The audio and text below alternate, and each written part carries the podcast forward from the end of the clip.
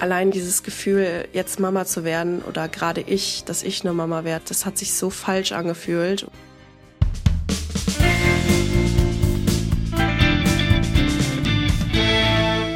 Herzlich willkommen im Nachtcafé-Podcast Das wahre Leben. Ich bin Michael Steinbrecher und ich spreche heute mit Patricia. Mit 24 wird sie ungewollt schwanger und aus verschiedenen Gründen entscheidet sie sich für einen Schwangerschaftsabbruch. Einige Wochen nach der medikamentösen Abtreibung dann eine für sie zunächst schockierende Nachricht ihrer Frauenärztin. Der Schwangerschaftsabbruch hat nämlich nicht funktioniert. Patricia bleibt keine Wahl, als das Kind weiter auszutragen. Mittlerweile ist sie 25, Mutter und zum zweiten Mal schwanger. Erstmal herzlich willkommen, Patricia. Hallo. Hallo. Patricia, wie geht's Ihnen denn heute als Mutter? Ah, also mir geht's wirklich super. Ich habe zu allem Unerwarten nur positive Erfahrungen bisher gemacht und bin tatsächlich sehr froh, dass es gekommen ist, wie es gekommen ist.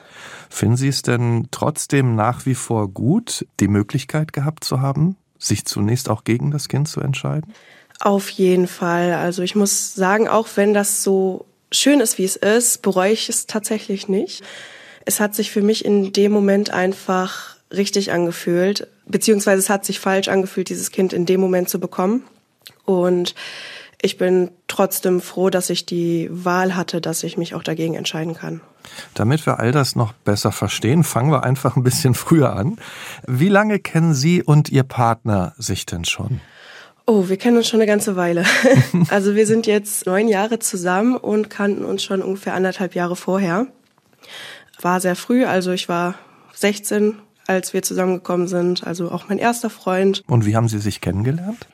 Über Freunde. Wir haben uns damals zufällig an einem Bahnhof getroffen und zwei Freundinnen von mir waren mit ihm schon befreundet und ja, ich habe ihn dann gesehen und dachte mich schon so, oh. aber also ich habe es dann erstmal alles so verdrängt und habe ihm dann damals eine Facebook-Anfrage geschickt, wie das noch so war. Mhm. Und ja, er hat mich dann auch ein paar Tage später angeschrieben. Darauf haben wir dann einfach erstmal sehr viel geschrieben, da wir auch eine kleine Entfernung zwischeneinander hatten und haben uns dann erstmal so auf den schriftlichen Weg kennengelernt. Also es hat sich so langsam entwickelt, kann man sagen. Ja, genau. Er heißt Philipp. Ja. Wie ist Philipp denn so, wenn Sie, wenn Sie ihn beschreiben würden? Oh je.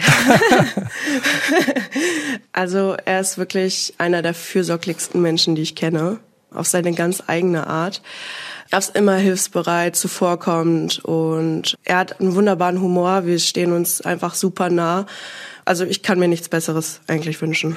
Das ist doch schon mal eine gute Aussage. Das wird, das wird ihn auffreuen. Und es hat, es hat sich ja so, wie Sie, wie Sie gesagt haben, so langsam entwickelt. Dann sind Sie zusammengekommen.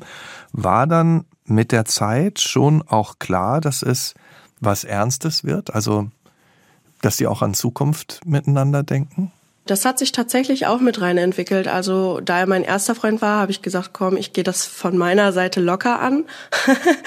er war ja auch etwas älter, ähm, er war 20 zu dem Zeitpunkt und hatte natürlich auch schon ein bisschen mehr Erfahrung.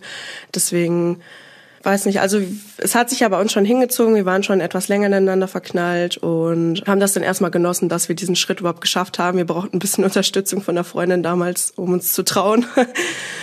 Und weil uns auch die Freundschaft zu dem Punkt wichtig war und ja, aber wir sind froh, dass wir den Schritt gewagt haben. Als Sie es dann gewagt hatten und zusammen waren und äh, Sie bestätigt bekommen haben, dass er einfach ein super Typ ist, haben Sie dann irgendwann dann auch mal so ganz grundsätzlich über Kinder geredet?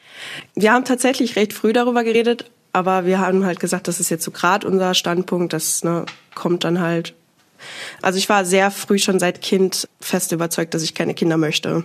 Bei ihm war das damals noch anders.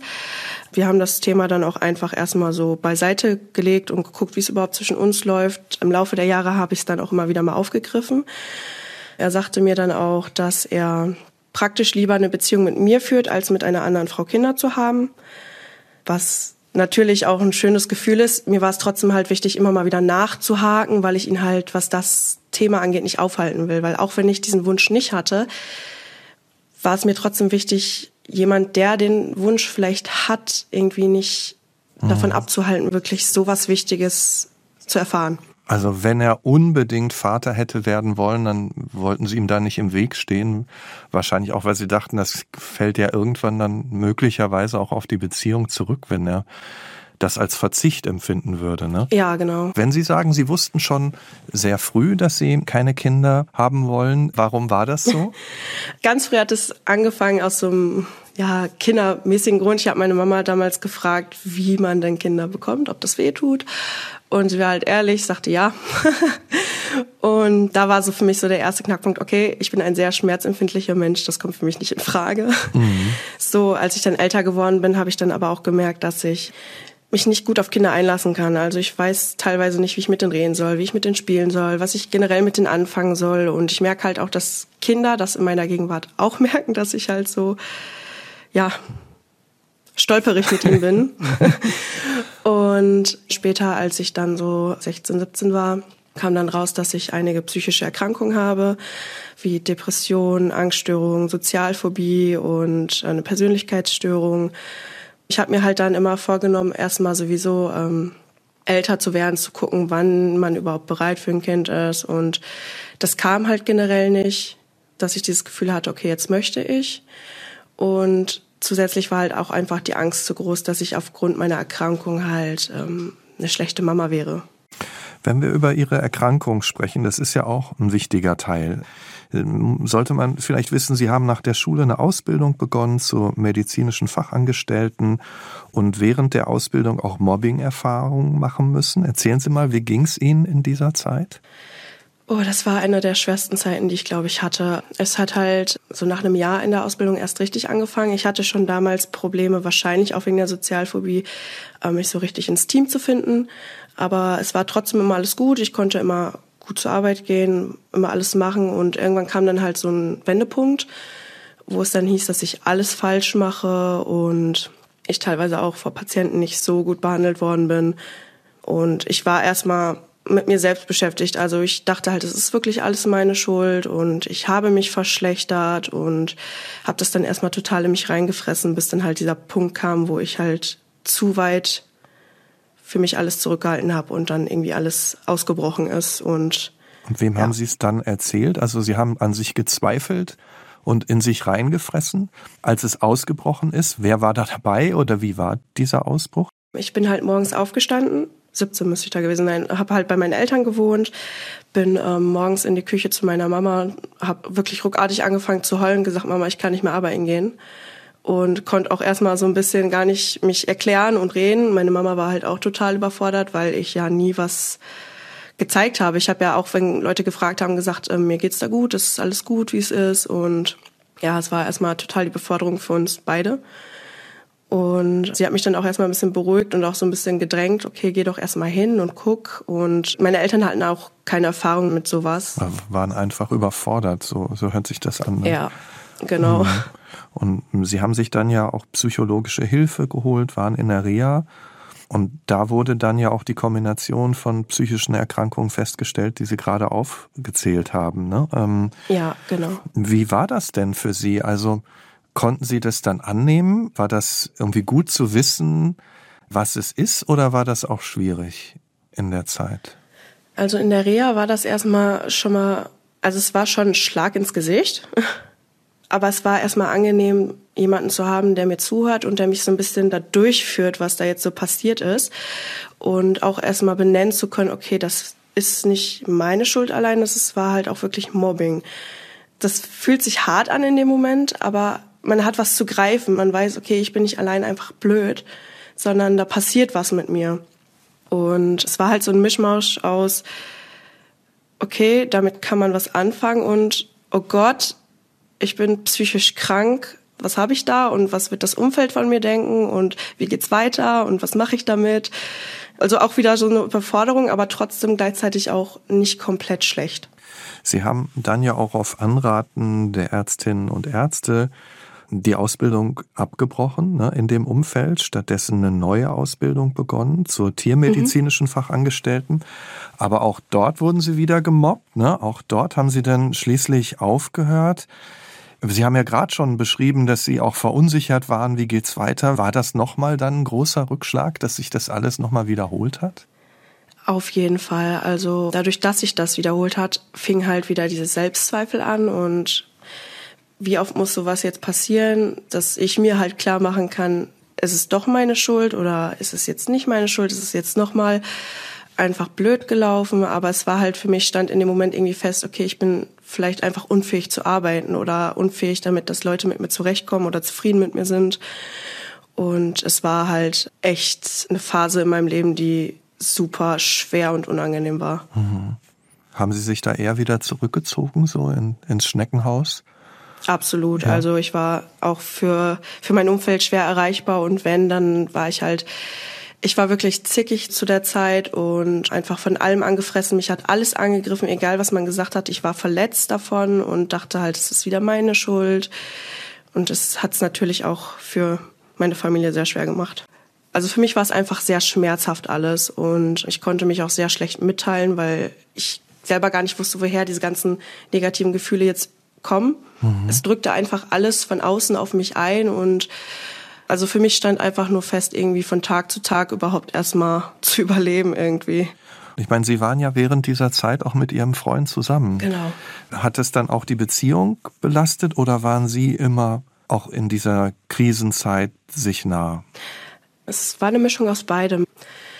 Natürlich hat es uns belastet. Es war natürlich auch für meinen Freund schwer, gerade für jemanden, der sehr gerne hilft und äh, einem Last abnehmen möchte und der dann praktisch von mir weggestoßen wird, war es natürlich, es war sehr schwer für Philipp einfach ähm, nur zuzusehen praktisch. Und er wollte immer gerne mehr machen, aber mir hat es in dem Moment gereicht, dass er da war. Und das war immer so ein Konflikt zwischen uns, weil ich ihm immer erklärt habe, es reicht mir, wenn du bei mir bist aber du musst nicht mehr machen. Und er wollte eigentlich immer irgendwas tun, damit es mir besser geht. Aber das Einzige, was er wirklich tun konnte, ist da sein. Und das war er immer. Irgendwann haben Sie und Ihr Freund aber beide im Verkauf in einer Bäckerei angefangen. Kam damit, ich meine, so, so, so eine Arbeit bringt ja auch wieder ein bisschen Regelmäßigkeit, ne? Und so ein Tagesablauf kam damit auch so ein bisschen Ruhe wieder in Ihr Leben rein? Total. Der Arbeitsplatz war super wichtig für mich, gerade für meine Psyche, weil ich da halt endlich ankommen durfte. Ich habe halt gemerkt, da ist ein Team, mit denen macht es super viel Spaß zu arbeiten. Auch meine Chefs, die waren einfach super und ich habe halt auch damals beim Vorstellungsgespräch offen gesagt, was meine Probleme sind. Und ich habe da immer Rücksicht erfahren. Natürlich, wenn ich Fehler mache, wird da auch mal gemeckert, aber man kann trotzdem hinterher wieder Spaß haben. Also es ist niemand, der persönlich wird oder einen wirklich irgendwie so schlecht macht, dass es nicht mehr ging. Und für mich war das einfach eine wahnsinnig wichtige Erfahrung und ich bin diesem Arbeitsplatz wahnsinnig dankbar dafür. Und Sie haben ja gesagt, während dieser Zeit haben Sie Philipp immer wieder gefragt, ja, wie das ist mit seinem Vaterwunsch, ne, haben sich, wenn man so will, vergewissert. Mhm. Wie kam es denn dann dazu, dass Sie schwanger geworden sind? Wir sind damals umgezogen und wir haben Ewigkeiten auf Matratzen geschlafen, weil wir irgendwie uns kein Bett also leisten konnten zu dem Zeitpunkt, weil wir auch zwischendurch dann arbeitslos waren. Und ja, wir sind umgezogen, haben uns ein frisches Bett geholt und ja, wie es dann manchmal so ist. haben das eingeweiht? Genau. ja, also das war tatsächlich das einzige Mal, wo wir währenddessen nicht aktiv verhütet haben. Ich habe mir aber am nächsten Tag sofort die Pille danach geholt. Mhm. Genau, habe die dann auch ganz normal genommen, wie das so soll. War allerdings auch das erste Mal, dass ich die dann wirklich genommen habe, weil sonst haben wir das gar nicht benötigt. Ich weiß nicht wie lang, aber ich habe dann auf jeden Fall gemerkt, dass ich meine Periode nicht bekommen habe. Mhm. Also die hat schon nicht gewirkt und ja, dann habe ich mir einen Schwangerschaftstest zugelegt. Wie war das dann, als Sie den positiven Test in der Hand gehalten haben? Das war der Horror für mich. Ich bin wirklich einfach auf den Boden gerutscht, habe geweint. Ich habe auch so, so wirklich so einen leichten Schrei rausgebracht, so verschmerzt einfach, weil ich mich halt wahnsinnig schuldig gefühlt habe in dem Moment. Ähm, wir haben zwar die Pille danach genommen, aber ich war dann halt auch schon so, okay, es ist jetzt meine Schuld, auch wenn das Fötungsmittel praktisch ja jetzt nicht gewirkt hat, aber weiß ich nicht, es war halt einfach zu viel für mich, weil egal was jetzt ist, es ist jetzt so. Und das ist das, was ich nie wollte. Und als Sie da einfach so runtergesackt sind auf dem Boden, waren Sie da alleine oder war Philipp bei Ihnen? Ich war zu dem Zeitpunkt allein, er war arbeiten. Konnten Sie dann gleich mit irgendwem reden? Nee. Ich habe erstmal wirklich stundenlang da auf dem Boden gesessen und geweint. Hm. Ähm, wusste gar nicht so, was ich jetzt tun soll, was ich damit anfangen soll und habe dann eigentlich nur noch gewartet, bis er nach Hause kam. Ich habe auch so tatsächlich so einen kleinen Blackout dazwischen. Ich weiß nicht so ganz genau, was danach passiert ist. Wahrscheinlich wegen der Überforderung. Auf jeden Fall kam er nach Hause und ich habe ihm das dann auch direkt unter Tränen gesagt. Wie hat er reagiert? Er hat mich auf jeden Fall erstmal im Arm genommen und dann äh, versucht, mich zu beruhigen. Und dann haben wir eigentlich auch schon praktisch sofort darüber geredet, was jetzt passiert und was wir daraus machen. Mhm. Also haben Sie dann begonnen, ja, haben Sie abgewogen sozusagen, was Sie nun machen werden. Genau. Wie ist es dann gelaufen? Also was waren die Sorgen, die sie hat? Was waren dann die Gründe für ihre Entscheidung? Also bei mir war es ja hauptsächlich die Erkrankungen, also die Depression. Ich weiß halt, wie es dann ist, wenn ich mich in diesen ganz schweren Situationen nicht um mich selbst kümmern kann und wie soll ich mich dann in so einer Situation um mein Kind kümmern, gerade um mein Baby, was nun mal komplett auf meine Hilfe angewiesen wäre. Allein dieses Gefühl, jetzt Mama zu werden oder gerade ich, dass ich eine Mama werde, das hat sich so falsch angefühlt und einfach, ich kann das gar nicht erklären, wie das zu dem Zeitpunkt war. Das war einfach, es kam einfach nicht in Frage. Es war einfach wirklich zu viel Angst, dieses Kind nicht versorgen zu können. Und was ist, wenn ich mein Kind nicht liebe? Weil ich ja auch einen schlechten Umgang mit Kindern habe. Was ist, wenn dieser Umgang generell schlecht ist? Und dann finanziell ist ja immer auch ein Kind gerade nicht ohne. Hm. Und ja, es war halt ein starkes Ab für mich und wir haben dann auch nochmal jeweils für uns überlegt, uns ein bisschen Zeit genommen und uns dann nochmal zusammengesetzt.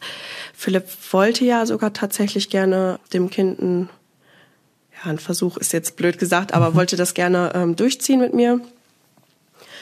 Als er dann aber gemerkt hat, dass ich mich gar nicht in der Lage dazu fühle, hat er halt gesagt, dass er mich auf meinem Weg unterstützen wird, wenn ich das halt dann nicht durchziehen möchte.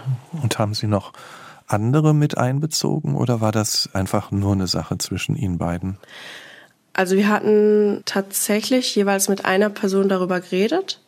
Also bei mir war es eine etwas außenstehende Person, die ich von früher noch gut kannte.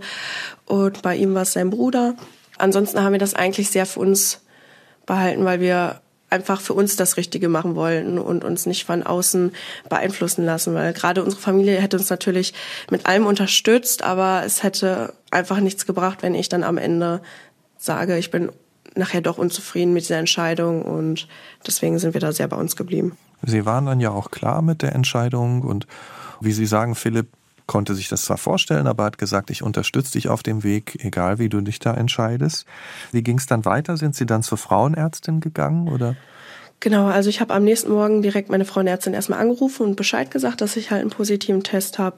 Ich konnte dann auch recht zeitnah schon reinkommen, habe das dann alles besprochen, dass ich dieses Kind halt ähm, jetzt gerade nicht bekommen möchte und da das alles sehr früh war, hat meine Frauenärztin mich auch darüber aufgeklärt, dass ich halt, wenn ich möchte, noch die medikamentöse Abtreibung machen kann.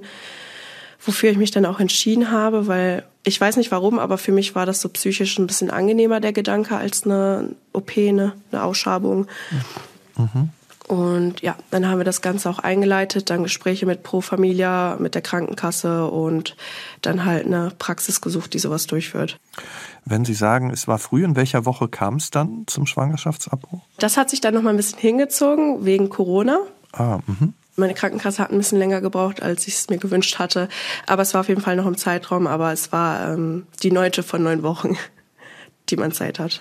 Sie haben gesagt, Sie haben sich für einen medikamentösen Abbruch entschieden gegen eine Ausschabung. Was heißt das genau? Also wie ist da der Ablauf dann? Also ich musste an zwei von drei Tagen in die Praxis. Das waren Montag und Mittwoch morgens. Und ich habe halt beide Male eine Tablette bekommen. Und beim ersten Mal, genau, merkt man eigentlich noch nicht viel. Das, ich will jetzt nichts Falsches sagen. Also ein Arzt kann das da besser erklären, aber das ist mhm. praktisch dafür da, dass sich das Kind so ein bisschen ablöst, wenn ich mich jetzt nicht irre, von der Plazenta und allem. Und die zweite ist halt dafür da, dass es rausgespült werden kann. Also man hat ja dann auch eine starke Blutung. Mhm. Darauf wurde ich auch hingewiesen, dass man auf jeden Fall sehr stark blutet. Das war bei mir nicht der Fall. Und ja. Ging es Ihnen denn auch danach erstmal gut mit der Entscheidung? Ja, es war so ein Auf und Ab. Also ich, es hat sich nicht falsch angefühlt, das zu machen, aber Es war einfach nicht schön. Also mir ging es sehr schlecht trotzdem. Ich hatte auch wirklich so eine kleine depressive Phase auf jeden Fall. Es war so, ja, immer noch die Schuldgefühle und zu wissen, okay, das Leben, was da hätte entstehen können, das lasse ich jetzt nicht zu und ja, es war sehr viel Konflikt mit mir selber trotzdem. Es wurde ja angekündigt, dass es Blutungen geben wird, aber das ist bei Ihnen nicht passiert. Hat Sie das dann irritiert? Äh, tatsächlich schon. Es war aber so kombiniert damit, ich hatte halt jegliches Schwangerschaftssymptom verloren. Ich habe mich ganz normal gefühlt, also die Gerüche, die ich nicht brauchte, waren weg. Ich hatte halt die Morgenübelkeit nicht mehr und so alles, was ich bis dahin gemerkt habe, war einfach verschwunden. Mhm. Und ich habe mich dann natürlich gewundert, dass das wenig war. habe dann auch so ein bisschen rumgegoogelt. Aber Google hat mir jetzt nicht so viel geholfen. Das Einzige, was ich damals gefunden habe, war, dass der Fötus vielleicht nicht richtig ausgespült wurde. Für mich stand dann irgendwie fest, okay, es, es lebt nicht mehr, aber vielleicht muss ich irgendwie doch nochmal operiert werden oder irgendwie nochmal nachgeholfen werden, dass es rauskommt. Oder, weiß ich nicht, es ist bei mir halt einfach wenig gewesen, so nach dem Motto. Sind Sie dann nochmal irgendwann dann hin zur Frauenärztin oder irgendwo anders hin, um das nochmal zu checken? Also normalerweise hat man nach dem Abbruch, ähm, hätte ich, wurde mir gesagt, soll ich eine Woche später zu meiner Frauenärztin gehen, um zu gucken, ob das alles geklappt hat. Die war allerdings zu dem Zeitpunkt äh, im Urlaub. Die Vertretung habe ich halt nicht erreicht und ja, zu Corona-Zeiten durfte man ja nicht einfach zum Arzt hingehen. Und mir kam einfach nicht die Idee, dass ich mich in der Praxis nochmal melde, wo ich das habe durchführen lassen. Ich weiß nicht, woran es lag. Vermutlich, weil ich davon ausgegangen bin, dass auch wenn vielleicht nicht alles stimmt, es zumindest irgendwie geklappt hat, dass das Wesen nicht weitergewachsen ist. Und es hat sich dann ein bisschen hingezogen. Ich war zu dem Zeitpunkt viel arbeiten, wahrscheinlich, also wir hatten war ein bisschen unterbesetzt, aber es hat mich auch gut abgelenkt. Und dann habe ich meine Frauenärztin angerufen nach ihrem Urlaub, hat dann erstmal auf den Rückruf gewartet, der nicht kam. Also es hat sich gezogen mit anderen Worten. Genau, mhm. ja, also es ist irgendwie alles reingespielt, was reinspielen konnte. Ich habe mir da aber auch nicht so den Druck gemacht, ehrlich gesagt. Ich bin einfach nicht davon ausgegangen, dass das so passieren könnte, wie es passieren wird. Wie war es dann, als Sie den Termin bei ihr dann irgendwann hatten? Wie ist es dann abgelaufen? Ich war dann ähm, in der Praxis, in der ich sonst war, aber bei einer der anderen Frauenärztinnen als meiner. Und ich habe die Situation erklärt und sie sagte direkt zu mir, okay, da wird was nicht funktioniert haben. Mhm. Und sie hat dann auch erstmal den Ultraschall unten bei mir gemacht. Ja, und ihre ersten Worte waren halt, ähm, ich kann Füße sehen. Okay. Mhm. Ja, ich habe sofort angefangen zu heulen. Für mich ist einfach so kurz eine Welt zusammengebrochen, weil ich dachte, ach du Scheiße, wie kann das denn jetzt sein? Ich war dann auch zu dem Zeitpunkt schon in der 18. Woche, was hier in Deutschland auf jeden Fall heißt, dass wir keine weiteren Maßnahmen durchführen dürfen. Also war klar in dem Moment, Sie werden doch Mutter. Genau. Mhm. Ja. Also ich muss es zumindest austragen. Mhm. Also alles weitere kommt nicht in Frage. Und Danach haben wir dann auch einen Ultraschall am Bauch schon gemacht, um zu gucken, wie sich das Baby entwickelt hat, ob sich alles richtig entwickelt, ähm, wie es sein soll. Ja. Und wie war das? Also dann das Baby. Haben Sie hingeguckt? Ja. Und ich habe vorher geheult, weil ich dachte, ich werde jetzt Mama, obwohl ich es nicht sein will. Und dann habe ich dieses Ultraschall gesehen und mein Herz ist wirklich kurz stehen geblieben. Es war einfach wirklich trotzdem auf einmal so schön und das, ich, ich wusste, oh Gott, das ist mein Baby, das ist meins und das ist, das war schon halt 18. Woche, der war halt schon komplett, wie man sich so ein Baby vorstellt. Arme, Beine, Körper, Kopf, alles komplett dran. Und dann hat man dieses riesige Ultraschallbild vor sich. Und ich dachte mir nur so, uff, das ist jetzt mein Kind. Und meine Frauenärztin hatte dann auch mit mir darüber gesprochen, dass halt noch eine Adoptionsfreigabe oder sowas in Frage kommt, aber das kam für mich einfach schon gar nicht mehr in Frage, auch sowieso nicht, weil Philipp dem Kind ja auch eine Chance gegeben hätte. Mhm. Aber ich glaube, das hätte ich auch selber gar nicht mehr geschafft. Sie haben gerade mal kurz der gesagt, also es war auch klar, es wird ein Junge. Genau, also zu dem Zeitpunkt konnten wir schon gut sehen, dass es ein Junge wird. Was mich tatsächlich auch etwas gefreut hat, auch wenn das vielleicht so ein bisschen gemein klingt, natürlich ist gesund immer das Wichtigste, aber ich dachte mir irgendwie zu dem Punkt, okay, wenn es jetzt schon ein Kind gibt, freue ich mich über einen Jungen. Und wie war es denn danach? Also Sie waren ja wahrscheinlich alleine bei der Ärztin, oder? Genau. Wo war Ihr Freund gerade? Wo war Philipp? Der war auf der Arbeit. Wir arbeit, also haben ja an derselben Stelle gearbeitet. Ich musste danach auch wieder zur Arbeit. Hatte zwar noch ein bisschen Freiraum, aber ich bin einfach direkt durchgefahren mit dem Bus. Also das war, glaube ich, die emotionalste Busfahrt, die ich je hatte. War das dann Freude pur oder war das so ein Hin- und Hergerissen sein äh, in dem Moment? Es war absolutes Hin und Her. Also es war zwar schön trotzdem auf eine Weise, womit ich ja gar nicht gerechnet habe, dass das überhaupt jetzt noch was Positives bei rumkommt. Mhm. Aber die Angst, die ich da hatte, die ist halt extrem in die Höhe geschossen, weil ich wusste halt, ich habe jetzt keine Ausweichmöglichkeiten mehr. Dieses Kind wird kommen und ich werde mich darauf einlassen müssen. Und es ist halt wirklich hin und her gesprungen. Das ist wie die schlimmste Achterbahn der Welt gewesen. Also es war irgendwie schön und irgendwie auch so schlimm zugleich. Es, ich kann das auch, das, das ist was, das, dieses Gefühl kann ich einfach immer noch nicht in Worte fassen. Eine Achterbahn im Bus, auf jeden Fall. Ja. Irgendwann war dann die Busfahrt zu Ende und dann? Genau, dann ging's äh, zur Arbeit und ähm, Philipp wusste ja natürlich, dass ich bei dem Termin war. Er kam dann auch nach hinten durch. Ähm, wir haben ja so ein kleines Räumchen, wo etwas privater war dann. Und ja, ich dachte mir, komm, sagst es einfach, herzlichen Glückwunsch, du bist Papa. ja, und er war dann eigentlich sogar total happy. Er hat, hat mich erstmal in den Arm genommen und ähm, das war dann erstmal, also danach zu arbeiten war natürlich erstmal, also ich war noch nie so abgelenkt bei der Arbeit. Verständlicherweise. Ja, das ist total verständlich. Ich meine, Sie hatten ja äh, das, was Sie vorher besprochen hatten, in einem ganz engen Kreis nur besprochen. Haben Sie es dann sofort Ihren Familien erzählt oder noch gewartet damit? Also Philipp konnte nicht warten.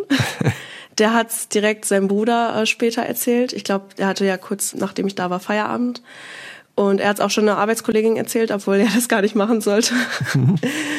und ja, wir haben dann abends natürlich ähm, sehr intensiv gesprochen, was jetzt passiert, wie wir das machen. Und wir haben es dann eigentlich sehr schnell der Familie erzählt. Ich glaube, zwei Tage später waren wir dann bei meinen Eltern, die natürlich sehr überrascht waren, da die einfach nie mit einem Enkelkind von mir gerechnet hätten. Aber ja, war sehr positiv von der Familie zum Glück. Also positiv überrascht. Ja. Und war es dann nach diesen ganzen Reaktionen schon etwas weniger Achterbahn oder ging die weiter? Also diese Gefühlsauf und Abs, die waren wirklich so fast zwei Wochen am Stück. Es war auch super anstrengend am Ende. Es ist so, als wäre ich daueraufgeregt gewesen. Mhm. So, wenn man sich auf etwas freut und dann dieses Nervositätsgefühl hat. Und das war irgendwie durchgehend. Es hat sich dann aber so mit der Zeit dann auch etwas gelegt, so wo dann auch der Bauch größer wurde, wo man die ersten Tritte merkt, und ähm, ich habe mich dann auch wirklich später auf jedes Ultraschall gefreut, den Kleinen zu sehen und das Herzchen zu hören. Und dadurch wurde das dann auch schon besser. Ich habe mir dann auch in der Schwangerschaft schon vorgenommen, ein bisschen an meiner Mentalität zu arbeiten, da ich ein sehr negativ eingestellter Mensch war, manchmal auch immer noch bin, leider. Mhm. Aber ich konnte das tatsächlich schon gut in den Griff bekommen. Also es ist besser als früher. Und wenn wir bei negativen Gedanken sind, jetzt komme ich damit, aber ich meine, es geht bei vielen Eltern ja so, dass sie sich auch dann Sorgen machen, ob auch alles gut ist und so, ob das Kind auch gesund ist. War das bei Ihnen auch? Ja, wir hatten ähm, das Problem, dass ich bei der nächsten Untersuchung, die ich hatte, dann erfahren habe, dass, also ich nehme zum einen ähm, Restless Legs Tabletten, also ich habe ähm, eine chronische Krankheit mit dem Bein und während der Schwangerschaft sagt man, soll man die nicht nehmen.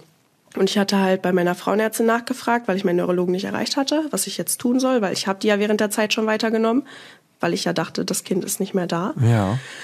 Und die hat sich dann für mich informiert, mich dann auch später zurückgerufen und da kam dann halt noch raus, dass abgesehen von meiner Medikation die Abbruchtabletten selbst halt auch Schaden anrichten kann. Uh, und okay. sie sagte mhm. mir dann halt sowas wie Plazenta-Insuffizienz also schlechte Durchblutung und es kann ja dann alles Mögliche auslösen. Dann hieß es halt, dass ich mich an eine Pränatalmedizin wenden soll, um halt einmal nachzuschauen, ob wirklich alles so ist, wie es sein soll. Und? Ich hatte Glück. Oh gut, okay. Ich hatte Glück. Aber diese Zeit, ich habe, glaube ich, zwei, drei Wochen auf den Termin gewartet.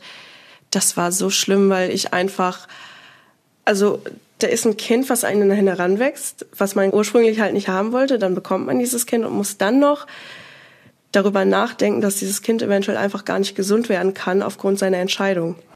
Und also, dass ich zu der Zeit nicht durchgedreht bin, das ist, bin ich einfach wahnsinnig dankbar für. Ja. Also ich habe mich auch wirklich angestrengt, das gar nicht so an mich heranzulassen. Und ich habe mir gedacht, okay, wenn dann was ist, dann kümmere ich mich darum, wenn ich das weiß. Aber ich hätte mich halt vorher nur komplett verrückt gemacht. Als Sie es dann erfahren haben, dass alles gut ist, das ist ja auch, stelle ich mir vor, erstmal ein beglückendes Gefühl, auf jeden Fall eine totale Erleichterung. Haben Sie dann auch immer mal so richtig die Freude aufs Baby auch zugelassen? Es war am Anfang natürlich noch schwieriger, mhm. aber das kam halt wirklich so, ich glaube, so mit dem, so ab dem achten Monat war ich halt wirklich so komplett drauf eingestellt, okay, jetzt kommt ein Baby und ich freue mich drauf, bin gespannt, wie es wird. Natürlich hatte ich noch Angst, mhm. sehr große Angst auch, gerade weil ich immer diesen Gedanken hatte, was ist, wenn ich dieses Kind jetzt nicht liebe? Dabei habe ich halt in der Schwangerschaft schon gemerkt, dass sich da schon die Gefühle entwickeln und es positiv ist. Aber es war halt immer dieser Gedanke, okay, ich, vielleicht, ich wollte nie Kinder und oh Gott. und wie war dann die Geburt? Die war auf jeden Fall sehr lange. also ich hatte das Glück, ich wollte eigentlich immer einen Wunschkaiserschnitt, weil ich ja, wie gesagt, ähm, sehr schmerzempfindlicher Mensch bin und das eigentlich immer so ein bisschen meiden wollte. Ich war dann auch zu einem Vorgespräch eine Woche war nee, ich glaube einen Monat vorher. Ich weiß es nicht mehr genau. Mhm. Aber auf jeden Fall zu einem Vorgespräch in einem Krankenhaus, wo ich hin wollte. Und die Ärztin war damals wirklich wahnsinnig lieb. Also ich habe mich da super aufgehoben gefühlt. Und die ist auch total auf Thema Depression bei mir angegangen, weil das ja auf meiner Überweisung mit drauf stand. Und sagte auch, wenn ich irgendwas habe, was vorher oder nachher ist, ich kann mich immer bei denen melden noch. Und das hat mir auch schon super viel gegeben. Und genau, wir hatten dann halt über Vor- und Nachteile einer normalen Geburt oder eines Kaiserschnitts besprochen. Und irgendwie war das so ein motivierendes Gespräch für mich, dass ich dann tatsächlich am Ende da rausgegangen bin und gesagt habe, okay, ich versuche eine Spontangeburt. Mhm. Aber ich durfte halt zu jedem Zeitpunkt anrufen und sagen, okay, ich will doch den Kaiserschnitt. Oder halt, wenn ich gemerkt hätte bei der Geburt, okay, ich pack das nicht, dann hätten wir auch geguckt, ob ein Kaiserschnitt noch geht. Und ja, aber tatsächlich habe ich das durchgezogen. Und war Ihr Freund dabei? Er durfte später dazukommen, aufgrund von Corona natürlich, ähm, dann erst als der Muttermund soweit war, aber zum Glück durfte er überhaupt rein. Wie war der Moment? Also ich bin auch Vater, kann mich da noch erinnern. Also als meine Frau so das Kind in den Arm gelegt bekommen hat, wie war das für Sie? Es war, glaube ich, der schönste Moment in meinem Leben. Ich konnte auch noch heulen. ich kann das nicht beschreiben. Das ist so, die Geburt hat ja sehr lange gedauert und es kam tatsächlich schon dieses Kaiserschnitt-Thema wieder auf den Tisch, aber gar nicht von mir aus. Und ich war schon so, ey, jetzt will ich das gar nicht mehr. Wir haben das jetzt so lange schon bis hierhin gezogen. Wir ziehen das jetzt durch. Und dann hatten wir halt Glück, dass es doch noch geklappt hat. Und dann war er draußen. Es hat ja dann einen Moment gedauert. Dann hat er auch angefangen zu schreien und Philipp durfte auch die Nabelschnur durchschneiden. Mhm. Und dann habe ich ihn gesehen und ich war einfach hin und weg, aber ich hatte so eine positive Gefühlsexplosion in mir, dass ich am liebsten einfach komplett geheult hätte. Aber ich habe es total verdrängt, weil ich einfach nur noch dieses Kind in meinen Arm haben wollte und halt nicht so über hyperaktiv irgendwas sein wollte. ja, war einfach schön. Also wir haben uns angeguckt, wir haben beide geheult und ja. Waren Sie auch dankbar, dass Sie das so erleben konnten dann doch? Ja, hm. wahnsinnig. Also ich ich kann das gar nicht beschreiben. Also für mich war meine Geburt tatsächlich einfach positiv. Es tat natürlich unnormal weh. Und ich hatte aber zwei wunderbare Hebammen bei mir und die Ärzte waren toll. Ich wurde super verpflegt und in der ganzen Zeit und es hat teilweise sogar irgendwie Spaß gemacht, weil wir miteinander lachen konnten. Also für mich war es durchweg positiv, obwohl es halt einfach auch wahnsinnig schmerzhaft war. Und jetzt nochmal, wie ist Ihr Leben seitdem? es hat sich sehr viel zum Positiven entwickelt. Ähm, der Kleine gibt mir sehr viel, also wahnsinnig viel. Das ist, ich habe eine Entwicklung hinter mir, die ich ohne ihn, glaube ich, nie geschafft hätte. Meine Depressionen sind besser geworden, meine Sozialphobie wird besser, meine Angststörung. Ich schaffe für ihn gerade Dinge, die ich sonst eigentlich überhaupt nicht gerne mache, so wie Telefonate, Ärzte, mhm. so dieses Ganze. Und für ihn muss das ja auch sein. Und ich merke halt, dass sich das auch auf mein Leben auswirkt, dass ich das jetzt auch für mich alles ein bisschen besser kann. Und ja. ich weiß nicht, er ist auch ein sehr fröhliches Kind tatsächlich und es ist einfach nur schön, wie, wie zufrieden der teilweise ist. Also er ist auch anstrengend gerade im Moment. Aber also ich bin ihm einfach wahnsinnig dankbar dafür, dass er mir diese Möglichkeit gegeben hat. Ich habe Sie ja richtig verstanden. Sie sagen, trotzdem war es wichtig und gut, das Recht zu haben, diese Entscheidung auch für den Abbruch erstmal so in der damaligen Situation treffen zu können. Ja, auf jeden Fall. Also wenn jetzt Gegnerinnen des Schwangerschaftsrechts äh, auf Sie zukommen würden oder Ihr Beispiel nehmen würden, um zu sagen, seht her, wenn man dann doch das Kind bekommt, ist es immer richtig, das fänden Sie nicht in Ordnung. Nein, nein, nein, nein, nein. also es war auch tatsächlich so eine Sorge von mir, weil ich ja auch öffentlich darüber rede. Mhm. Das ist gar nicht das, was ich damit erreichen will. Also ich finde das wahnsinnig wichtig, dass wir dieses Recht haben. Und es gibt so viele Gründe, warum ein Kind manchmal einfach zu dem Zeitpunkt nicht gut wäre.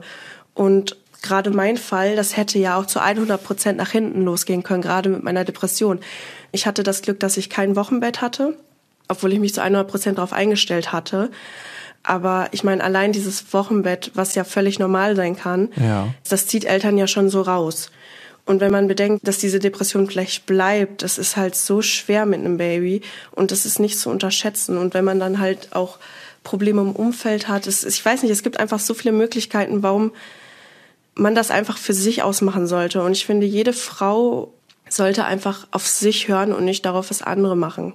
So wie Sie es ja auch getan haben. Und, genau. Äh, ja. Werden Sie Ihrem Sohn mal erzählen, wie das alles war mit ihm und seiner Geburt und dem, was es in Ihnen auch ausgelöst hat? Da ich das ja sehr gerne bespreche, ja, natürlich. Mhm. Ähm, für mich ist aber wichtig auf jeden Fall, wenn wir das besprechen, dass er auf jeden Fall merkt, nicht so, ey, du warst nicht gewollt, jetzt mhm. bist du da, sondern er sollte diese Dankbarkeit spüren, die ich ihm gegenüber habe. Dass er das halt wollte, dass er hier zu uns wollte, dass er das durchgezogen hat, dass er gesund ist trotz allem. Und ich hoffe generell, dass er, wenn das soweit ist, dass wir mit ihm darüber reden, auch schon, dass einfach die Bindung schon gut genug ist, dass ihn das gar nicht hoffentlich negativ beeinflussen wird. Und mir ist auf jeden Fall wichtig, dass ja, es ist einfach, für uns ist es was Positives im Nachhinein, auch wenn das halt super die schwere Situation war. Aber für mich ist einfach mein Glück. Und ich hoffe, dass er das später halt auch genauso sehen kann. Das wird er bestimmt spüren, würde ich einfach mal sagen. Ich ja. hoffe es. Sie sind ja jetzt auch zum zweiten Mal schwanger. War die Schwangerschaft so schnell geplant? Ja, nein. ja. Also wir haben sehr schnell gemerkt, okay, der hat uns so abgeholt und ähm, ich habe früher eigentlich immer gesagt, keine Kinder oder zwei, weil ich halt auch eine ältere Schwester habe und ich finde Geschwisterliebe, eine Geschwisterbindung ist einfach, kann einfach was Wunderschönes sein. Als er dann da war, haben wir halt auch schnell beschlossen, okay, wir wollen gar nicht so lange warten, wir haben kein Problem damit, wenn die zeitnah zusammen sind und ja, ging dann doch etwas schneller als erwartet, aber es ist okay so. ist sehr gut so. Es gibt ja manchmal solche Situationen, dass das Kind dann so im Mittelpunkt steht, dass man sich als Paar vielleicht mal kurz nicht mehr ganz so nah ist, aber es kann auch genau das Gegenteil sein. Also ja, wie ist es mit Ihnen? Mm, jetzt so spontan betrachtet ist, glaube ich, so ein also wir hatten eine kleine Phase, da hat Philipp mir gesagt, okay, er fühlt sich so ein bisschen außen vor. Mhm. Aber daran haben wir dann eigentlich schnell gearbeitet und der Kleine hat auch so eine wahnsinnig tolle Bindung zu Philipp ich glaube, so aktuell ist, spielt das gar keine Rolle. Also ich finde eigentlich, dass wir uns doch recht nah trotz allem sind. Hm, ich meine, Sie reden ja auch, ähm, das ist ja schon mal eine sehr gute Voraussetzung, ja. wenn Sie Ihren Gefühlen da Ausdruck verleihen und miteinander reden. Das ist ja immer schon der erste Weg, sich dessen bewusst zu sein, ne? dass ja. sowas ganz schnell auch mal passieren kann. Aber also Sie sagen, Philipp ist genauso gerne Vater wie Sie Mutter? Ja, ja, mhm. ja. Dreimal ja.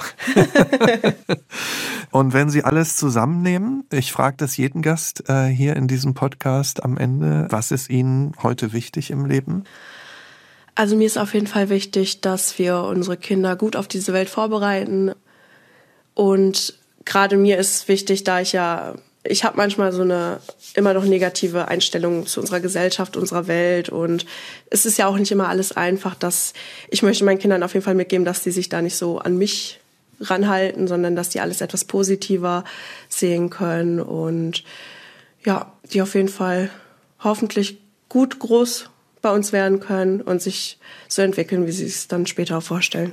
Dann vielen Dank, Patricia. Ja, alles Gute für Sie persönlich und auch für Ihre junge Familie. Dankeschön.